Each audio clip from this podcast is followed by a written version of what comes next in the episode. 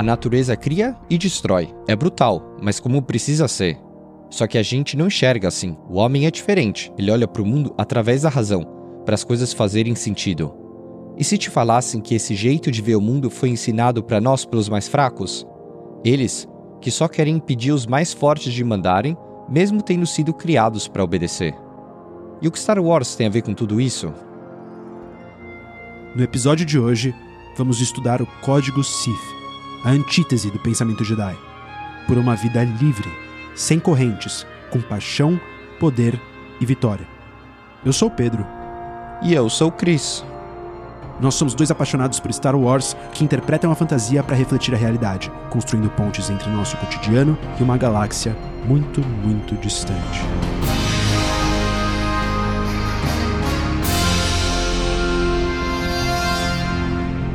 Somos os Pensadores de Alderan.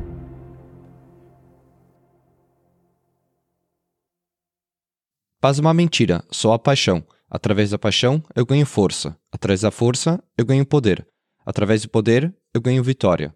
Através da vitória, minhas correntes são quebradas. A força me libertará. Esse é o código Sith. Só de ouvir isso, já se liga porque o Sith e o Jedi são praticamente opostos. Não são só antagonistas, mas opostos em filosofia mesmo. É uma antítese, a antitese do outro. Os Jedi negam a emoção. A paixão, o caos valorizam a paz, a serenidade e a harmonia, enfim. Você sabe como o Jedi pensa mas a gente vai recitar a tese deles, ou melhor, o código deles, para você refrescar a memória. Afinal, não tem como falar em código Sith e não falar em código Jedi. E você vai ver o porquê. É mais ou menos assim: não há emoção, há paz. Não há ignorância, há conhecimento. Não há paixão, há serenidade. Não há caos, há harmonia. Não há morte, há força. Sem pensar muito, logo a gente já vê outras diferenças também. O código Sith, primeiro de tudo, é uma linearidade, diferente da geometria espacial do código Jedi. Ou seja, o código Sith tem uma direção única, e uma coisa leva a outra, um começo, meio e fim, em questão de versos e sentido. Recapitulando, a paz não existe, só existe paixão. Ela que dá força, força que dá poder, poder que dá vitória, isso para se quebrar correntes e se libertar usando a força, aquela com F maiúsculo. Ou seja, uma incitação, alguns instrumentos e uma finalidade. Não sei vocês, mas ouvir isso já me deixa de orelha em pé. Faz com que eu me pergunte várias coisas. Por exemplo, espera aí, por que não existe paz? E paixão? Paixão por o quê? Aliás, poder e vitória? Para quê? E sobre quem? Ah, sim, e a mais importante, aliás, quebrar as correntes e se libertar? Do que especificamente? Usando a força como instrumento ainda? Pode isso? Bom, para a gente responder essas perguntas, primeiro a gente precisa entender a história do Sith. Então, era uma vez há muito tempo atrás, numa galáxia muito, muito distante, milhares de anos antes do Skywalker do Império, segundo as lendas, existiu uma Jedi que foi exilada da República. Ela era chamada de Sora Sim. Ela não era uma Sith. Na época dela, o Sith era um povo guerreiro, como qualquer outro, como os Mandalorianos, por exemplo. Eles habitavam um planeta chamado Korriban. Talvez por ser forte na força, já que ela era uma Jedi, a Sora Sim acreditava que pessoas fortes deveriam ter poder, ou seja, governar simplesmente por isso. Afinal, se alguém deveria mandar nos outros, deveria ser mais forte, né? Então, chegando em Korriban, ela governou o povo Sith, junto com alguns outros Jedi exilados. Adotou seus costumes, os seus títulos, aprendeu com eles a dominar o lado negro, o que o povo Sith fazia há tempos, e se tornou uma Lorde Sith. O Sith que a gente conhece pelo Darth Maul ou pelo Darth Vader basicamente descendem daí. Lógico, até eles se tornarem uma ordem que segue uma doutrina, existem milhares de anos e muita história no meio, mas esse começo já diz muito.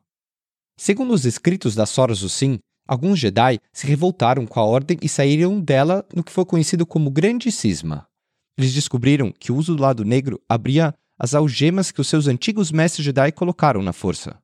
É como o Palpatine falou para Anakin milênios depois, tentando converter ele, a visão do Jedi sobre a força é limitada, é dogmática, é restritiva. Para conhecer a força profundamente, você precisa estudar todos os seus aspectos. Isso basicamente ilustra porque a ética Sith é uma negação da ética Jedi, e o que pode explicar porque o ponto de partida deles é negar o princípio fundamental do Código Jedi, que é a paz. Enfim, sem mais delongas, a gente vai fazer para o Código Sith igual a gente fez para o Código Jedi, e verso a verso decodificando o que cada um significa. Se você não ouviu o episódio 10 dos Pensadores sobre o Jedi, tudo bem, essa discussão pode continuar sem você perder nada. Mas se você tem curiosidade de entender os detalhes, o que os Sith vão negar nesse verso de abertura do código, fica a dica. Pausa, ouve lá e volta, porque tem muita coisa importante. Ou ouve só depois que terminar esse episódio. Enfim, o importante é ter em mente uma única coisa que o Sith e o Jedi pareciam concordar: conhecimento é bom, e quanto mais, melhor. Então vamos lá. A paz é uma mentira, só existe paixão. Essa é a única máxima do código Sith, então ela deve ser importante. Mas por que o Sith coloca uma paz oposta à paixão? É uma afirmação muito estranha. Paixão é aquilo que a gente normalmente relaciona com descontrole, sim, com a loucura do amor, mas não a guerra. Se alguma coisa deveria ser oposta à paz, é a guerra, não a paixão. Paixão é uma coisa normalmente boa, que você conhece na sua vida mesmo. É sentimento à flor da pele, é emoção, normalmente vem de alguém em direção a outra coisa. É um sentimento intenso com sujeito e objeto. No nosso episódio anterior, a gente deu para paixão, que é um tipo de amor, o nome de Eros. O amor erótico é aquilo que existe na falta, no desejo. É o sentimento conhecido dos casais, do Anakin da Padme, por exemplo. O amor romântico é a ilustração mais clara de uma paixão, do amor Eros. Mas que paixão é essa que os Si falam, então? É desejo por alguém ou alguma coisa? Na engenharia reversa do código, a gente poderia procurar esse objeto de desejo. Poderia ser paixão por força, por poder, por vitória. Ok, a gente poderia ir nessa direção e pensar que os Sith são escravos desses objetos que faltam. Mas isso não explicaria por que essa paixão e esses objetos se contrapõem à paz, o que leva a gente a pensar que talvez essa paixão não seja explicada assim. Talvez exista algo que defina melhor essa ideia. E já que a negação da paz e a aceitação da paixão trabalham com uma antítese do pensamento Jedi, a gente vai ter que olhar para os Jedi e ver como a gente encontra um caminho melhor para entender como essas duas coisas podem se opor. De acordo com o Código Jedi, e em paralelo com a filosofia grega, encontrar paz é o nosso objetivo de vida. Isso está atrelado à ideia de encontrar tranquilidade na alma não perturbada pelas paixões, pelos desejos do corpo. E as emoções, sejam elas boas ou aquelas que trazem dor, deveriam ser evitadas de qualquer jeito, porque elas atrapalham o nosso julgamento. O desapego, o autocontrole, a valorização da razão e do conhecimento se relacionam ao prazer da mente, se relacionam com o entendimento de harmonia do eu com o todo, com uma vida alinhada com a natureza. Esse é o caminho do Jedi. Por isso, o Código Jedi, como um todo, contrapõe a paz com emoção e coloca a paixão como uma coisa diferente, no oposto da serenidade. Considerando isso, a gente já poderia dizer que paixão para o Sith parece muito mais um substantivo mais amplo que substitui a ideia de desejo, emoção, apetite, descontrole, enfim, tudo aquilo que é não racional. É tudo aquilo que é oposto do que é lógico e que não encaminha a gente em direção à paz Jedi. Essa relação de contrastes é fundamental para a gente entender como o Jedi e o Sith entendem a realidade, e não por acaso é uma questão clássica da nossa filosofia também.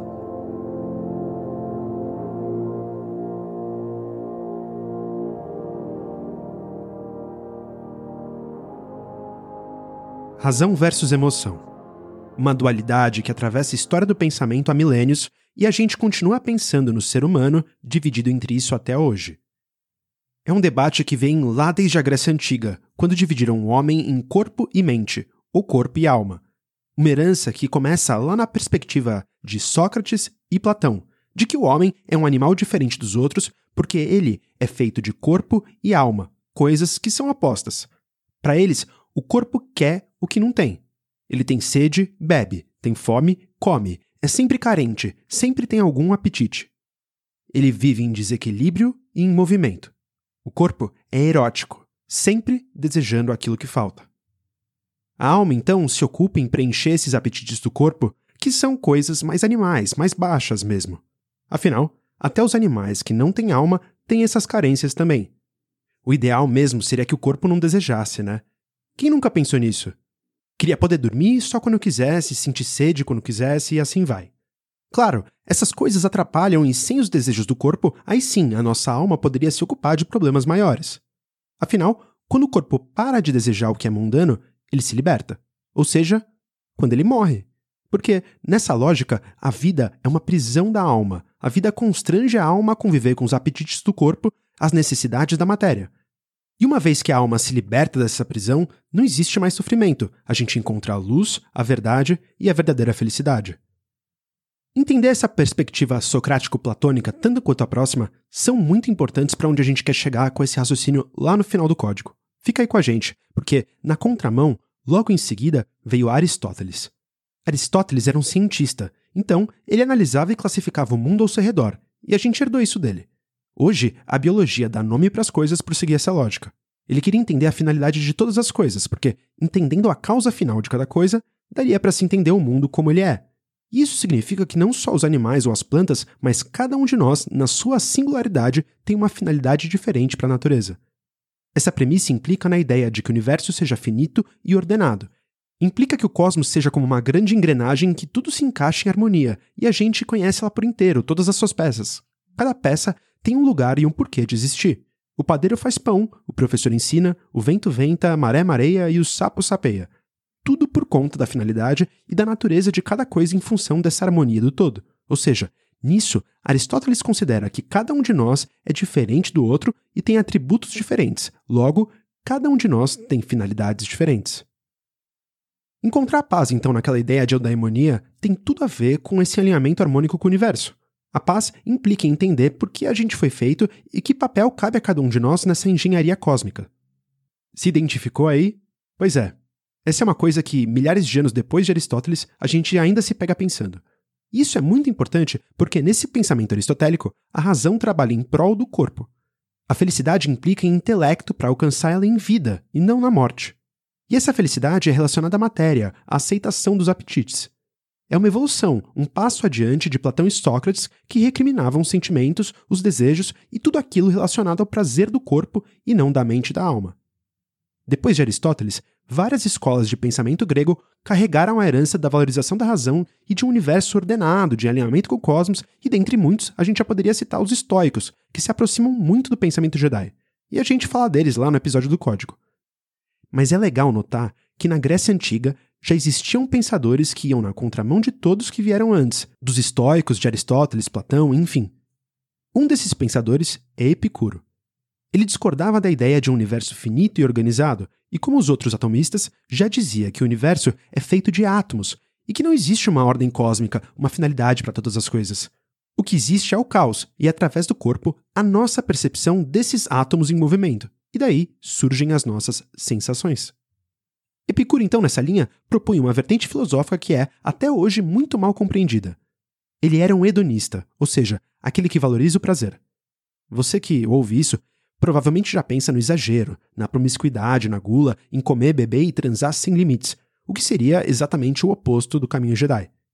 E esse entendimento do hedonista, aliás, era exatamente o que as pessoas pensavam de Epicuro, que era conhecido como o porco. Mas, na verdade, ele pregava o oposto. Ele pregava a valorização das sensações, sim, mas a simplicidade do prazer também. Ele dizia que a gente precisa saber aproveitar os pequenos prazeres da vida e não alimentar uma busca desenfreada por prazer sem fim, que normalmente é sem fim mesmo, é um saco sem fundo, como diria minha avó. A ilustração dele para isso é sobre como a gente deveria se contentar em comer uma comida com um molho simples e não se satisfazer só com um molho rebuscado. Não conseguir saborear o simples depois de provar o outro seria um retrocesso. Ou seja, diferente daqueles gregos que prezavam só pelos prazeres da mente, ele aceitava os apetites do corpo, mas com moderação. O que pode se encaixar tanto para alguns Jedi quanto para alguns Sith, mas o interessante aqui é pensar que já tinha gente como ele falando de átomos e do corpo assim lá na Grécia Antiga. Isso porque o pensamento atomista vai influenciar alguns pensadores lá na frente, no modernismo, e essa relação corpo e mente é o que mais importa agora para a gente entender como a paz e a paixão se opõem para o Sith.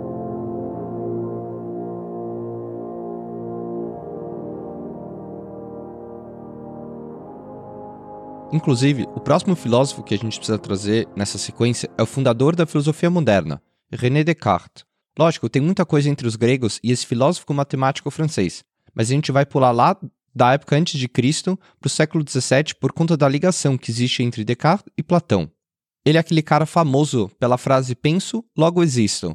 Essa máxima cartesiana traz uma coisa nova para a discussão do homem enquanto um animal racional, porque traz a ideia de que o ato de pensar é o que faz o homem real. E isso é indissociável da condição humana.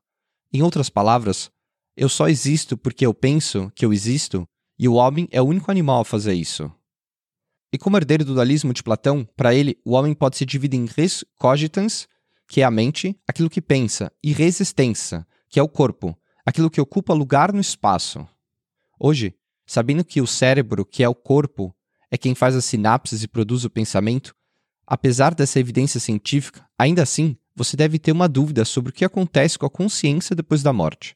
Ou seja, se você vai pensar ou não depois de morto, se isso é exclusivo do corpo, enfim, independentemente da sua religião, o que acontece com a nossa consciência depois da morte continua uma pergunta. E aí você já começa a entender o tamanho do buraco quando se vai fundo nisso, que a filosofia chama de metafísica. Por mais incrível que pareça, a diferença do Sith e do Jedi está fundamentada nessas questões metafísicas e em muitas coisas que a gente pode se relacionar. É a dualidade corpo e mente, que fundamenta diferentes entendimentos de mundo, valorizando razão ou emoção, e a filosofia de Descartes é importante porque muda tudo isso. Como produto do seu tempo, Descartes levanta a questão de como se orientar em um universo diferente daquele que os gregos imaginaram, já que no Renascimento descobriram que o universo era infinito e que a Terra não era o centro dele. Ele pensou: bom, se a gente não puder acreditar nos nossos sentidos, no que o corpo percebe, a única verdade que a gente tem é que a gente pensa sobre tudo isso. E por isso, só razão é o fundamento de todas as coisas. Ela que é confiável, ela que é valorosa, ela que produz conhecimento, res cogitans, que elabora sobre o que a resistência percebe. Descartes, então, no meio da descoberta do caos que é a existência, propõe que a razão produza sentido para as coisas, já que não existe um sentido cósmico pré-estabelecido. Essa é a proposta do ordenamento cartesiano do universo, aquele da matemática mesmo. Se estabelece uma referência para poder entender as coisas teoricamente. No universo, não existe eixo X ou eixo Y, norte e sul, mas é o homem que vai atribuir essas coordenadas, a partir da razão, e é ela que, inevitavelmente, vai permitir a gente entender o mistério da existência. O que finalmente vai levar a gente ao ponto que a gente quer, no passo adiante, que é a negação de tudo isso, a negação do ordenamento e da própria razão. Porque uma vez que já aceitou o caos e a falta de sentido, o próximo passo só pode ser realmente rejeitar a ideia de que a razão é a única resposta de tudo. E aí, o caminho inevitável é inverter ou até mesmo quebrar a hierarquia entre razão e emoção. É recuperar aquela ideia lá atrás de Epicuro e dos atomistas, que já diziam que o que importa são mesmo as trocas que existem entre os corpos, a energia entre os átomos.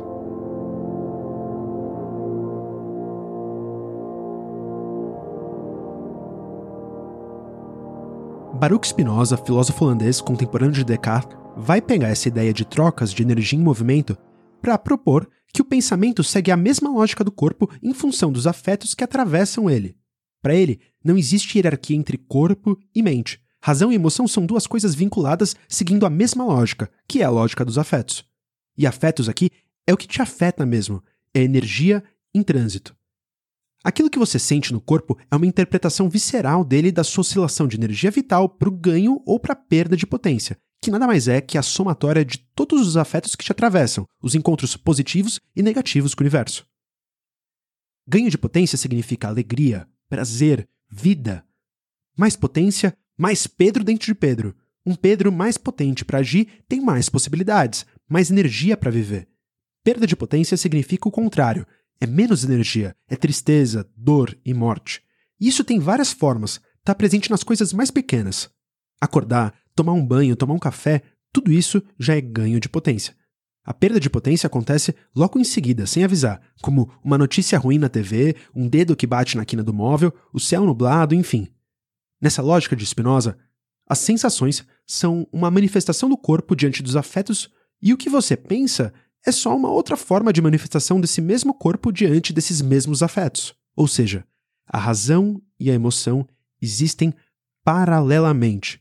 Você pensa porque sente e sente porque pensa. Assim, basicamente, a vida é uma balança em oscilação em que a gente busca ganho de potência numa tentativa de se afastar sempre de um dos lados dessa balança, que é a morte. E se isso já parece muita inovação comparado ao pensamento clássico e cartesiano, David Hume vai ser um escocês que pega essa ideia de Spinoza e vai além. O que era paralelo, ele inverte e diz que a razão é escrava das paixões. Como já dizia Spinoza, os sentimentos são energia em trânsito, ok. Mas para Hume, a razão é uma produção do corpo. Ela é uma atividade como outra qualquer. Ela só acontece como o batimento cardíaco. E assim, como o corpo precisa de comida e calorias para produzir calor, essa atividade precisa de uma matéria que alimente. A diferença é que a razão precisa de sentimento para ser produzida. Então, para Hume, e agora entrando de propósito na mesma terminologia do Sif, a paixão é combustível para a produção de pensamento. E é essa razão que vai permitir a justificação dos afetos, ou seja, ela vai justificar os nossos sentimentos de uma forma lógica. Justificação, inclusive, é o próprio termo que a psicanálise vai usar depois, mas Hume foi o primeiro a falar disso antes mesmo de Sigmund Freud. Aliás, Freud vai se inspirar em Hume também para dizer que o eu não é senhor da sua própria morada, ou seja, que o indivíduo não é dono dele mesmo. O que ele consegue racionalizar é só a ponta do iceberg. Existe algo muito maior submerso, lá no inconsciente, para além do controle da razão. Resumindo, a razão não é capaz de motivar as ações de ninguém. A paixão é o impulso que é o motor não só da nossa vida, mas do próprio entendimento da vida através da razão. Por isso mesmo, não existe um conflito entre razão e emoção. A razão é que é um atributo do homem, aquele animal privilegiado que tem o seu intelecto à disposição do corpo para pensar em formas de maximizar o seu ganho de potência. Essa ideia de busca de potência, que já vem desde Spinoza, é muito importante para a gente falar de dois dos vários filósofos alemães influenciados por Hume. Schopenhauer e Nietzsche, que vão falar sobre essa busca de potência com o mesmo termo, inclusive, que é vontade, com V maiúsculo. Vontade de viver, para Schopenhauer, e mais importante, vontade de poder, para Nietzsche. A gente vai falar disso já já, mas antes, vamos falar sobre uma alegoria que Nietzsche traz, muito importante para fechar o nosso raciocínio. Nietzsche vai falar que a consciência é uma garrafa vazia em um oceano de afetos em maremoto. Em outras palavras, a nossa consciência é uma tentativa de estabelecer relações lógicas de causa e efeito sobre coisas para além do alcance dela. O oceano se choca com a garrafa em movimento, movimentando ela em todas as direções, e o conteúdo, que é o ar, sequer tem entendimento disso. Isso porque existe uma limitação física separando o ar dentro da garrafa do oceano em maremoto. Assim como existe uma barreira separando os afetos da nossa consciência. Por isso a gente é incapaz de compreender através da razão o que acontece com a gente. A nossa consciência nunca vai ter controle ou contato com a tempestade de afetos responsáveis pelos movimentos dela. Essa alegoria é, acima de tudo, uma crítica à importância exagerada que os pensadores deram ao longo da história para a racionalidade e para a consciência. A consciência que, segundo Nietzsche, é a parte menos importante da nossa psique. Tudo que é mais importante que motiva a gente, que é o que a gente sente, são os nossos instintos, nossas paixões, aquilo que a gente não traduz em linguagem e que fica além do nosso alcance. Freud vai falar isso também quase uma década depois, mas Nietzsche vai além. Ele ainda diz que pensar é algo negativo, que inibe o eu e a nossa criatividade. Existem coisas que o corpo entende que a consciência não. Afinal, quando algo pensa em nós, não é a mente ou a alma que pensam, mas o corpo. Quem formula os pensamentos é o corpo. A razão é importante, sim, ela é inseparável do corpo, mas é só uma parte dele. Ela é mais como uma ferramenta centralizadora que organiza as paixões do que aquilo que antes se pensava produzir pensamento independente da materialidade do corpo. Mas existem pessoas, claro, que insistem nesse modelo que valoriza a racionalidade. Isso tem um porquê. Primeiro, Nietzsche vai olhar para duas figuras da mitologia grega que podem explicar essas diferentes formas de se relacionar com o mundo a partir da razão ou das emoções. Uma delas é Apolo, deus da luz, da pureza e da prudência. A outra é Dionísio, Deus do vinho, do êxtase, do descontrole, da libertação da ordem e das barreiras do animal em nós. Não é à toa, Dionísio é o patrono do teatro. Existe o ator que pensa como Apolo, que racionaliza sobre uma cena a partir da técnica, e o ator que sente como Dionísio, que experiencia os sentimentos no corpo, de verdade, por um instante. Duas abordagens que servem não só para a arte, mas que resumem sistemas diferentes para lidar com a vida. Você já deve ter ouvido alguém falar que existem pessoas de ciências exatas e outras de ciências humanas. Você talvez saiba que cada pessoa tem uma predisposição a usar o lado esquerdo ou direito do cérebro e que cada hemisfério é responsável por um tipo de raciocínio, mas enfim, você provavelmente não sabia que Nietzsche pensou em tudo isso muito antes da neurologia ou da genética, através de duas figuras que correspondem a essas duas grandes escolas da história do pensamento filosófico. Mais que isso, agora você sabe que essas figuras também cabem como um paralelo para os Jedi e para os Sith. Os Jedi seguindo a escola apolínea, Os Sith seguindo a escola dionisíaca. Eles que acreditam que não existe ordem no universo, que aquele entendimento de paz dos gregos e dos Jedi não corresponde à realidade, que qualquer tentativa de lidar com a existência através da razão e daqueles valores apolíneos é limitada. Ou seja, a paz é uma mentira. Só existe paixão.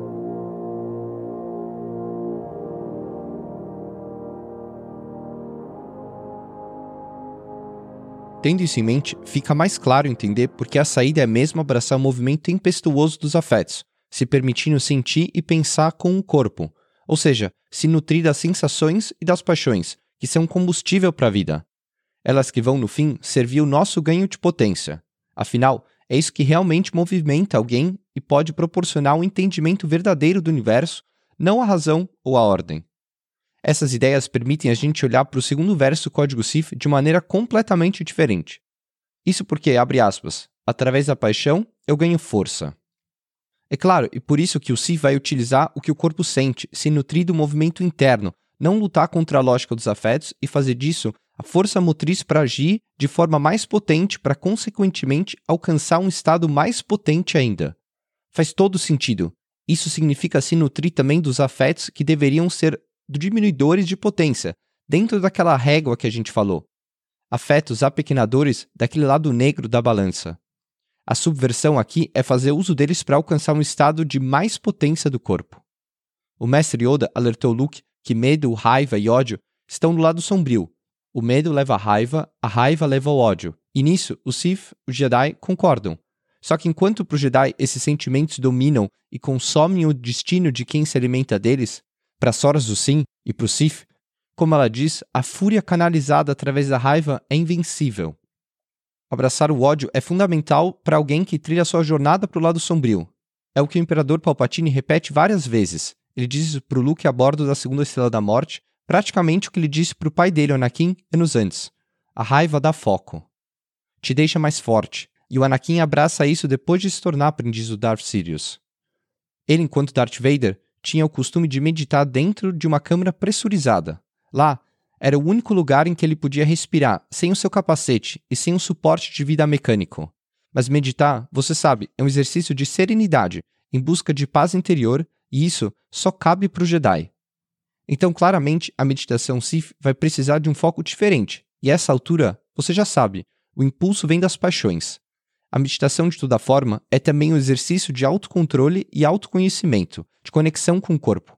Então, à medida que o Vader ficava sem as conexões neurais que ligavam ele à armadura, ele se dava conta das suas pernas e dos seus braços amputados, da dor constante da carne.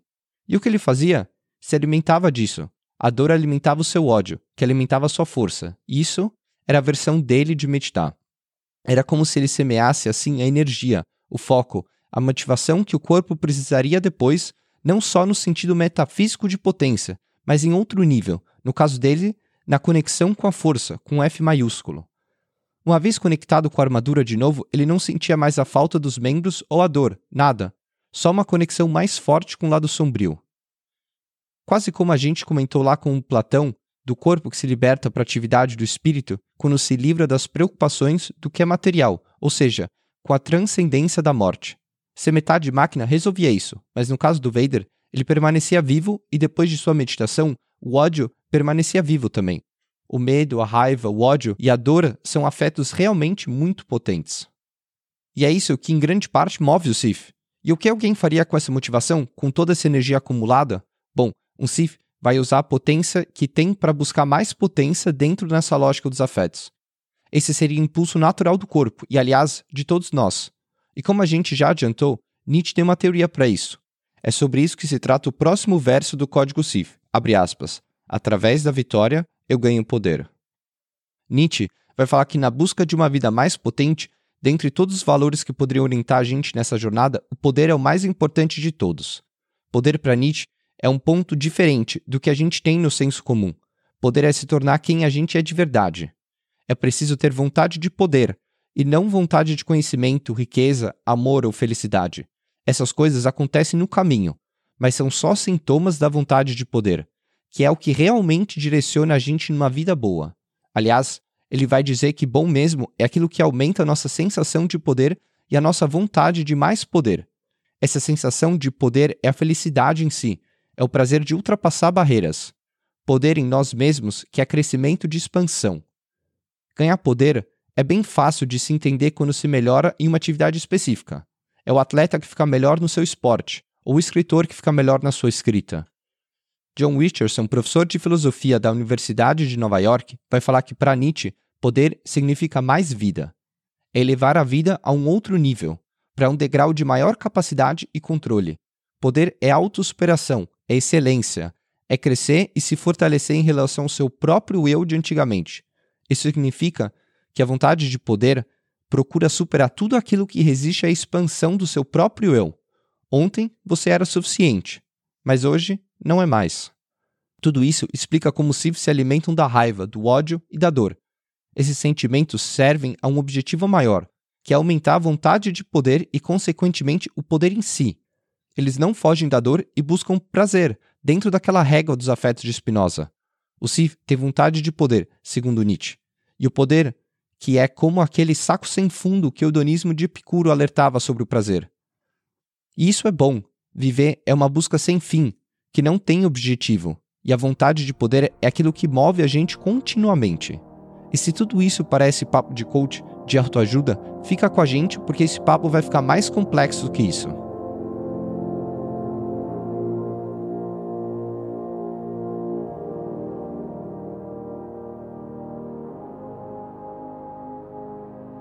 Bom, a gente já falou como as paixões alimentam o corpo e que uma vez que você se torna mais potente, você usa essa potência para o próprio ganho de potência.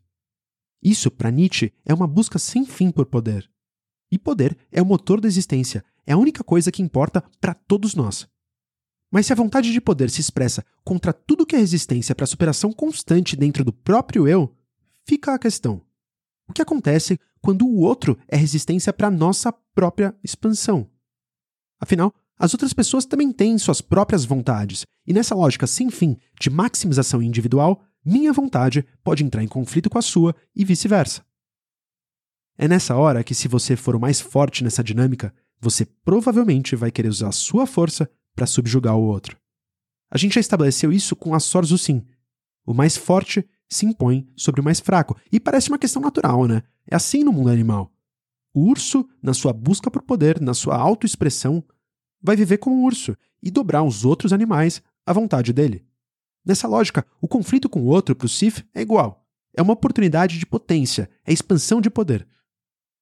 O mestre Sif, o Tarwin, dizia que o conflito obriga mudança, crescimento, adaptação, evolução ou morte. Ou seja, é tudo ou nada. E se a gente já investigou como se ganha poder em um conflito consigo mesmo, agora a gente precisa entender como funciona isso em sociedade. A primeira coisa que precisa ser dita sobre poder é que ele não é alguma coisa que se tem, um objeto. O poder é uma relação entre pessoas desiguais. E elas são desiguais porque são diferentes por alguma razão. E essa desigualdade, quando legitimada, explica o porquê o poderoso recebe um tratamento diferente e por que ele pode fazer coisas que o outro não pode. Por exemplo, porque um manda e o outro obedece. Legitimação é uma palavra muito importante para a gente entender essa premissa sociológica do poder. É ela que faz o menos poderoso concordar com que o outro exerça força sobre ele. E segundo o professor de ética Júlio Pompeu, isso implica na necessidade de um discurso de legitimação. Vai ter gente que diz que existem três grandes princípios de legitimidade: da vontade, da natureza e da história. A legitimidade pela vontade depende de uma instituição superior, os reis usam a vontade de Deus para se legitimar, e os políticos usam a vontade do povo para isso. Já a legitimidade natural parte do pressuposto de que a desigualdade é inevitável, que ela é uma causa natural das coisas. O direito de comandar de um e o dever de obedecer dos outros deriva do fato que, independentemente da vontade humana, existem os fortes e os fracos, os sábios e os ignorantes, sendo eles povos inteiros ou indivíduos. E o último princípio de legitimidade é a histórica, que usa o argumento histórico, remetendo ao passado ou ao futuro. Tudo sempre foi assim e deve continuar sendo, para bem ou para mal. O conservador legitima seu poder com uma visão estática do mundo e o revolucionário se apega ao futuro, propondo mudança e progresso. Mas precisa ficar claro que a legitimação do poder só existe quando o dominado concorda de fato com o discurso de quem domina. Se não existe legitimação, não é poder. é dominação. Dominação é aquilo que acontece quando alguém sem legitimidade exerce força sobre o outro. A força legítima é a força dos tiranos. E a coisa mais interessante de se pensar sobre a tirania é que, para o tirano e para quem apoia ele, na verdade, a legitimidade acontece através de uma outra lógica. Só que isso não é poder, apesar de parecer. Pode parecer distante, mas a lógica de legitimação se aplica desde a relação rei-súdito à relação patrão-empregado. Para ajudar nisso, o poderoso vai se apoiar em símbolos e rituais que ajudam o outro a lembrar do lugar de cada um naquela relação desigual. Uma coroa funciona para o rei, enquanto para o patrão uma mesa maior é suficiente. Afinal, um patrão andando por aí com uma coroa é um pouco demais. Mas a questão é: quem exerce poder também precisa demonstrar que exerce poder. Isso faz parte do jogo, junto com o discurso. E é muito por isso que se tem a ideia de que o poder é um objeto, algo que se possui, que pode ser tomado e não legitimado numa relação. Porque, já que o símbolo é o que identifica o poderoso, as pessoas confundem os objetos de legitimação do poder com o poder em si. Confundem a coroa e o trono com o poder de verdade. O que explica porque quem busca poder sem legitimidade quer logo tomar posse desses símbolos. O que talvez explique a necessidade de se usar força bruta na tentativa de legitimar o poder na marra, erroneamente. Em outras palavras, se eu me sentar no trono sem legitimidade, eu não mando em ninguém. Mas se eu me sentar em um trono, tomando símbolos do poder, com a ajuda do exército, obrigando os outros a se submeterem a mim, bom, aí até eu acredito que eu tenho poder. E por que a gente está falando sobre isso mesmo?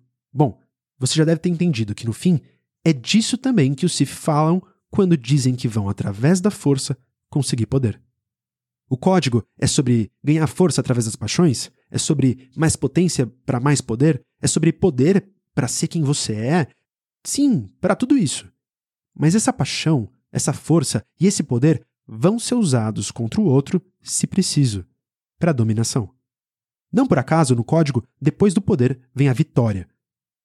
Quem busca ela como um objetivo, seja a coroa, a promoção, é porque, provavelmente, não entendeu o poder enquanto uma relação. O que pede para que a gente pare e pense um pouco sobre o que é vitória para um Sith.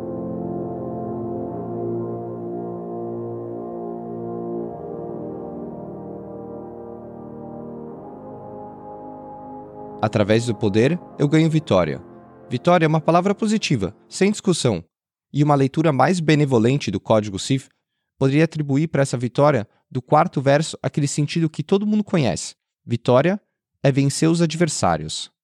Superar as adversidades é aquilo que a gente reconhece nos atletas emocionados no pódio, que a gente projeta para a nossa própria vida. Aliás, nessa lógica, tudo até aqui poderia ser lido pelos olhos de um atleta.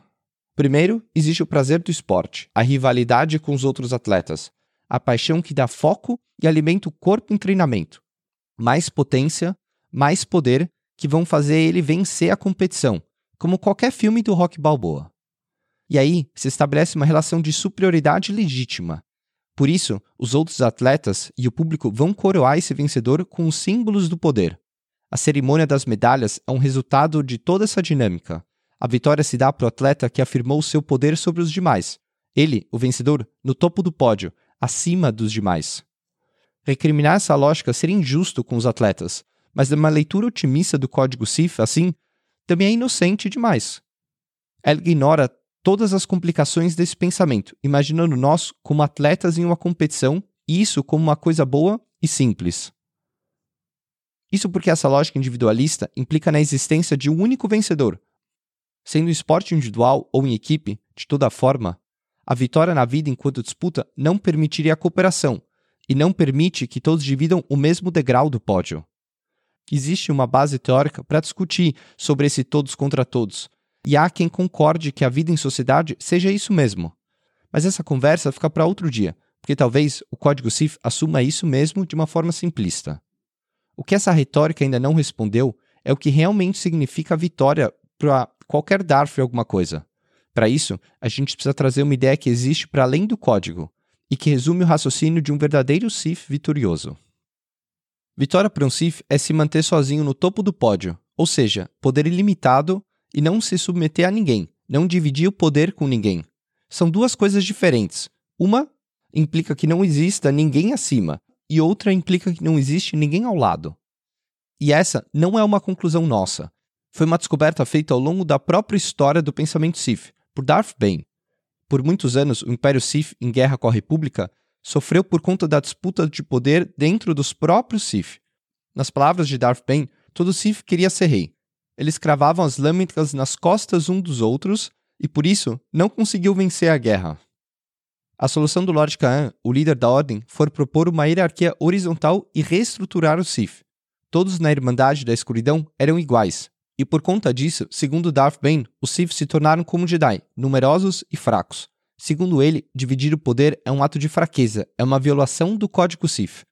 Darth Bane era até então um sargento da Irmandade da Escuridão, mas por entender a essência do que era a doutrina, ele acabaria sendo responsável por reestruturar o Sith depois que a Irmandade foi derrotada na Batalha de Rusan. Para ele, a força, com F maiúsculo, não pode ser passada como fogo de tocha em tocha, para iluminar o todo. A força não é fogo, é veneno. Ou seja, ela é como um veneno que, se diluído em várias taças, perde a sua potência. Mas se concentrado em um único recipiente, esse veneno é capaz de derrubar um dragão Krayt. E a partir dessa metáfora que Darth Bane propõe a regra de dois, substituindo a Irmandade da Escuridão e aqueles que se chamavam de falsos Sith. Segundo a regra de dois, só existem dois Siths ao mesmo tempo, um mestre e um aprendiz. Um que contém todo o poder do lado sombrio e outro que vai ser instruído. Assim que o aprendiz se torna forte o suficiente, ele mata e substitui o mestre, tomando um novo aprendiz como pupilo, e assim o ciclo se repete. Isso não só garante a sobrevivência da ordem, como fortalece ela. Visitando a tumba de Darth Bane em Moraband, o mestre Yoda teria ouvido do próprio Bane que ele deveria ser o único Sith antigo digno de ser lembrado, exatamente pela regra de dois. O engraçado é que essa aparição ainda diz que os Sith se mataram uns aos outros porque foram vítimas da sua própria ganância. Mas é o que parece aqui pra gente, a disputa que aconteceu quando a Irmandade das Sombras repartiu o poder foi resultado da própria lógica do código e não de um desvio de conduta. Na lógica do Bane, é como se a ganância fosse culpada, junto da igualdade proposta pelo Lord Kaan. Horas, o que ele esperava? É exatamente isso que ele critica como ganância, que a gente lê como a manifestação de um verdadeiro Sith na sua vontade de poder, pela lógica de Nietzsche. Teoricamente, Darth Bane deveria concordar com eles, porque assim como a atitude do Sith da Irmandade é uma consequência inevitável daquela lógica da competição, a regra de dois também é. Ela é uma correção da ordem, já que ela não se organiza de uma forma condizente com a própria filosofia, mas também não é nada mais do que uma evolução dessa mesma filosofia. O objetivo final da regra de dois é fortalecer o Sith, concentrando a maior quantidade de poder possível nessa espécie de seleção natural. Para alguns, é isso que produziria um Sith realmente poderoso, capaz de subjugar todos. E o que não é nada de novo também, e se relaciona diretamente com a profecia do Sifari, o análogo ao escolhido no lado da luz o Sifari seria um deus Sif. Ele não teria limites, ele não seria escravo à vontade de ninguém. E essa ideia do Sifari se relaciona diretamente com outro conceito de Nietzsche, que se relaciona com tudo isso que a gente vem falando. É a ideia do Übermensch. Mas esse é um assunto para outro dia. Agora, a gente sabe que a vitória para um Sif. Vitória, aliás, que implica em reconhecimento. E reconhecimento é muito importante para eles, você sabe. Tanto que existe um verso do código só para isso. Melhor, eles adotam um nome especial só por conta disso. Não foi por acaso que Darth Bane tomou o título de Darth quando a Irmandade das Sombras deixou de usar esse título. É um título de poder, um símbolo, como daqueles que a gente falou sobre legitimação. Segundo o próprio Bane, ele carrega autoridade e é coroado pelo julgamento da história. Por isso, Kaan não permitiu mil Darths na Irmandade. Aquele que possui o título de Darth não permite que seus rivais vivam, Além dele, só existe um aprendiz e aqueles a serem dominados.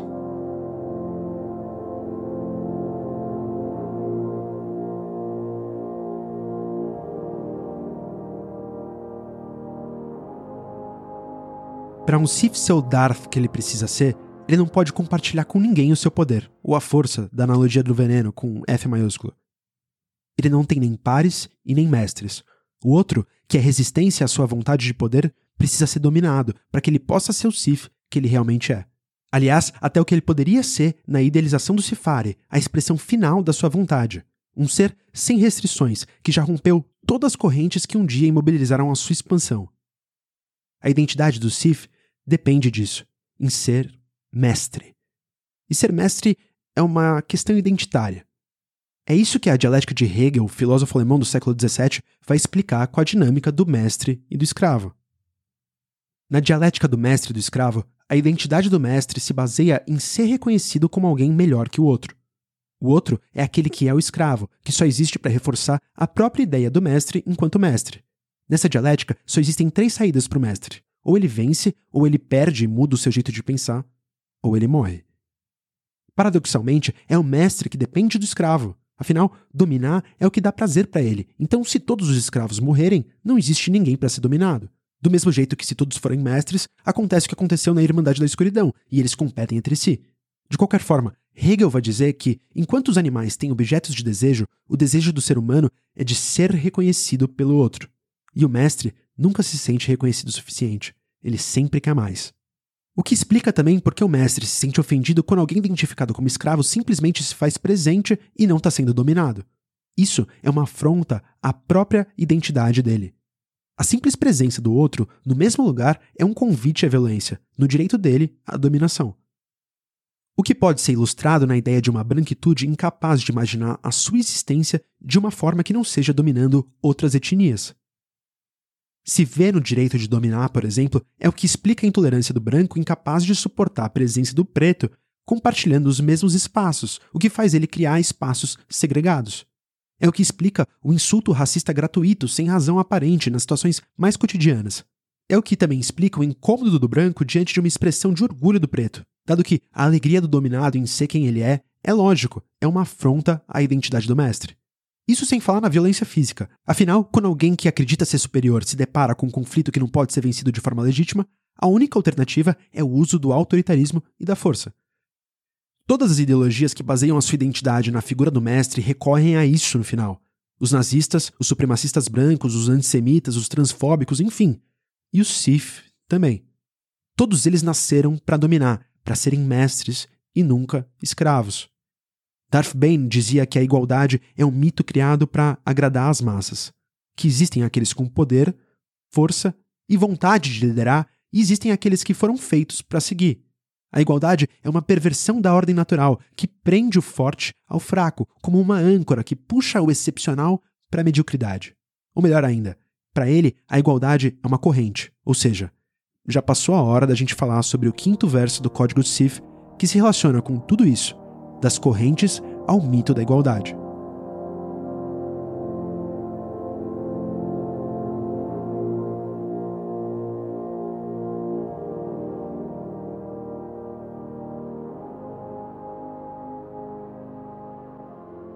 Através da vitória, minhas correntes são quebradas.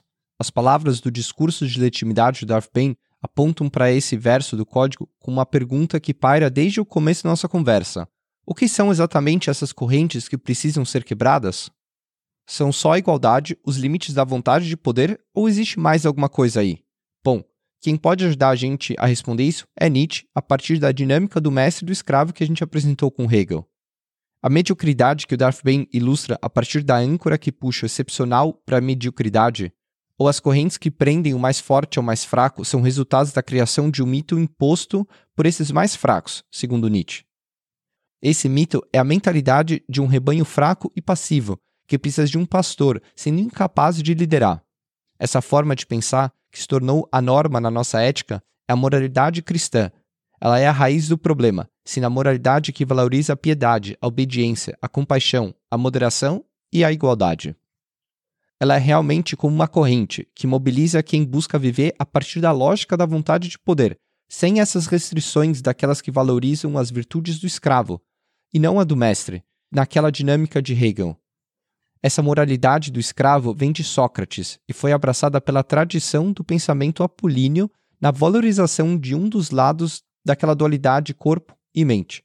Isso predominou na nossa tradição filosófica durante séculos, até as propostas de pensadores como Hume e Spinoza que a gente falou. Mas até eles atribuíram que os valores do escravo eram bons e os valores do mestre eram ruins. Ou seja, em vez de valorizar coisas como a força, a audácia, a exuberância e a riqueza, a moralidade que define a ave de rapina como má por ser uma predadora de um rebanho faz com que a gente desvalorize esses valores.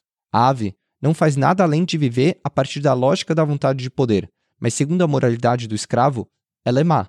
E a partir disso, Nietzsche ainda vai elaborar sobre a relatividade do que é bom ou mal e como a nossa concepção disso é influenciada por essa moralidade do mais fraco.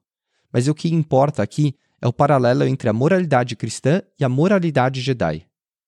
Quebrar as correntes é romper com tudo que impede o Sith de ser quem ele é, ou seja, é romper com a moralidade do pensamento Jedi, que também é restritiva. O que implica romper também com aquele entendimento metafísico de universo ordenado e com a própria relação do corpo com a vida e a morte. Afinal, como a gente viu com Platão e alinhado com a ética Jedi, o corpo é a maior das correntes que aprisiona o próprio espírito. Romper com essa corrente em uma lógica Sith implica em vencer a própria morte em si. E não por acaso é sobre isso que se trata o último verso do código.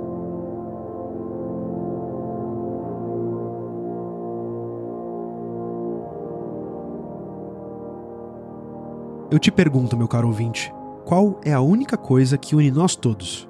O mestre, o escravo, o Sith, o Jedi, eu e você.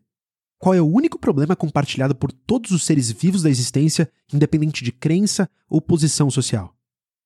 Você sabe, é aquela coisa inevitável da qual a gente sempre foge de encarar. É a morte. Ela é a nossa maior preocupação, ela é a nossa maior inimiga. A finitude do corpo é a nossa maior fraqueza e o Sith sabe disso.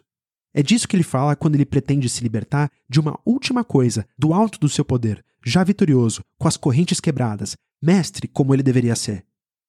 Abre aspas para o último verso do Código Sif. A força me libertará.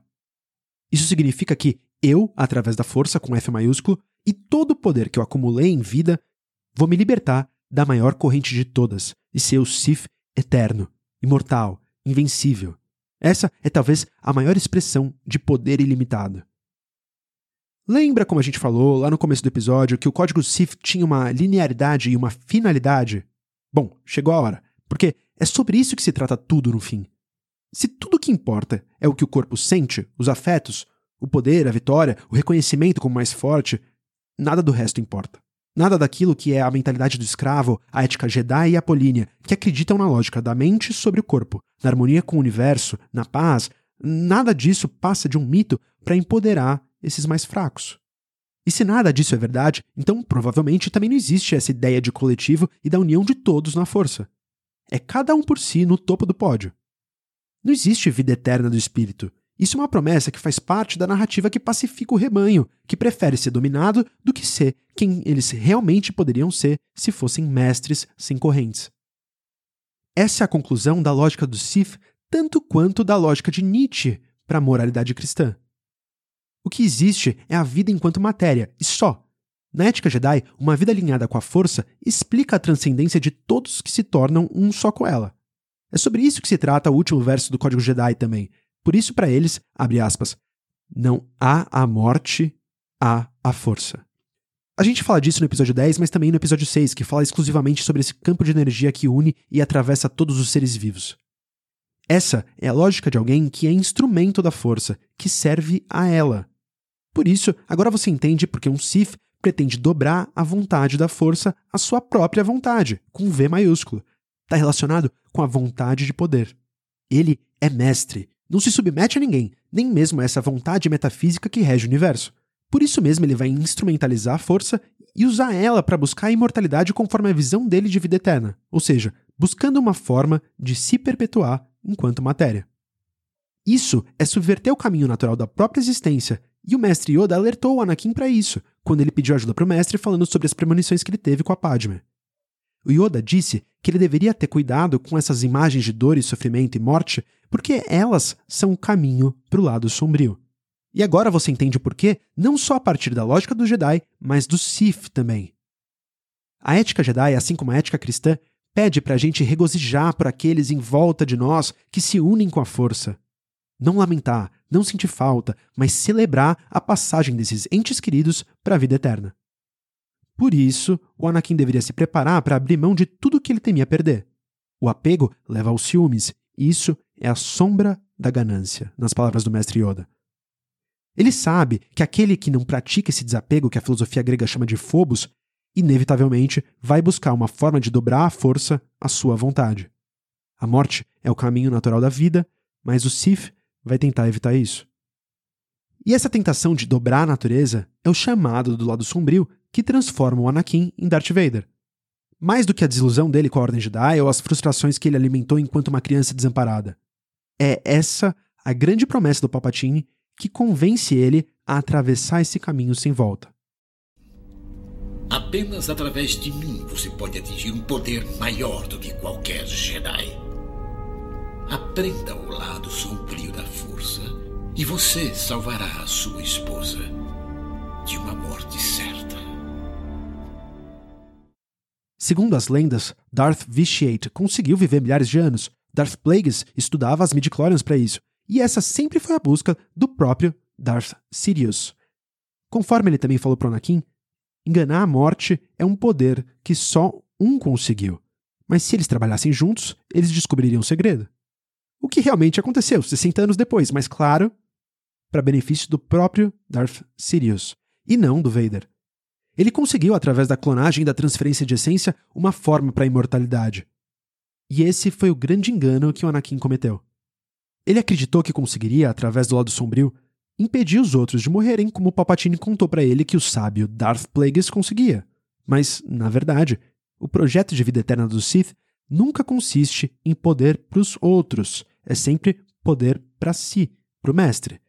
Enquanto isso, a resposta que o Anakin procurava já existia no lado da luz. Naquilo que o seu neto Ben Solo conseguiu quando ele entregou a sua energia vital para salvar a vida da Rey. Uma vida em troca de outra, conforme o balanço natural da força, conforme o caminho natural da vida, cumprindo aquilo que o seu avô não conseguiu anos atrás, através do altruísmo, da moralidade do escravo e não do mestre.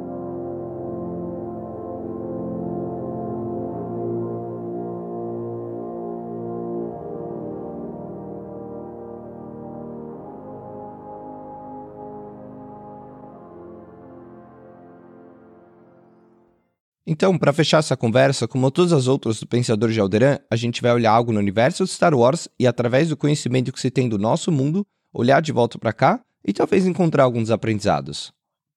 Hoje, os Sith ajudaram a gente a refletir junto da história da dualidade na nossa filosofia que o corpo erótico e o desejo não são necessariamente ruins. O corpo não precisa ser visto como uma prisão da alma e o que o corpo sente não precisa ser condenado a busca pelo prazer e pelo poder sem fim que sim. Além disso, fica a provocação de que o universo ordenado, onde tudo tem função, também não propõe necessariamente uma verdade absoluta apontando para a melhor forma de todos viverem. O pensamento apolíneo não é necessariamente melhor do que o dionisíaco, como a gente aprende há séculos. A razão não é a única coisa que atribui sentido para o mundo. A razão só justifica as nossas emoções. É a lógica dos afetos que rege a gente, o corpo é que pensa e a paixão que é combustível para a vida. Isso os Sith ensinaram pra gente, e o Mace Windu já sabia disso. O Vapad, estilo de luta dele, abraça as paixões, fazendo dele mais poderoso, mas ainda com moderação e controle. Ou seja, é como uma síntese da tese Jedi e da tese Sith, e talvez esse seja o caminho mesmo. Nessa lógica, a vontade de poder na busca por mais vida dentro de nós também pode reger a gente. Mas a gente precisa ter cuidado, quando as nossas vontades se chocam com a dos outros para não submeter ninguém à dominação. Isso implica em compaixão e cuidado com o outro, nos valores do escravo mesmo. Porque encarar a vida enquanto uma competição pode levar a gente para o caminho dos Sith que se matavam diante da Irmandade da Escuridão. A individualidade só permite mestre e escravos, no limite, como prega a regra de dois. Aliás, a identidade do mestre enquanto um dominante legítimo que alimenta as ideologias mais violentas e disso não se tem dúvida. Mas romper as correntes de uma moralidade estabelecida pode ser bom no caminho da construção de uma nova moral que não implique em repressão, mas em liberdade. Não uma moral individualista e dominadora que busca poder absoluto e vida eterna como a do Sith, mas que valorize o nosso corpo, o que a gente não tem controle, e acima de tudo, a nossa vida aqui na Terra, ou seja, A melhor forma de todos viverem no espaço entre qualquer pergunta metafísica a partir da nossa relação com o todo e qualquer resposta para essas perguntas depois da morte.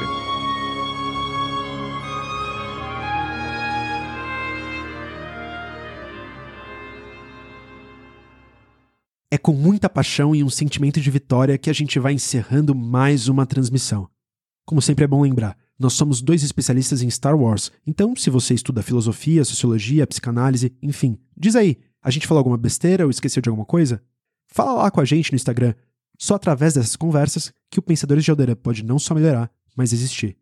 E depois de ouvir esse episódio, se gostou, compartilha com todos os seus amigos fãs de Star Wars ou não, porque esse podcast é para todos curte, segue, dá nota, faz o que seu corpo mandar, de onde quer que você esteja, seja Spotify, Deezer, Apple Podcasts ou Google Podcasts. E não se esqueçam. Como um Sith sábio uma vez disse, ser um Sith é provar a liberdade e conhecer a vitória. Eu sou o Pedro. E eu sou o Cris. E nós somos os Pensadores de Alderan.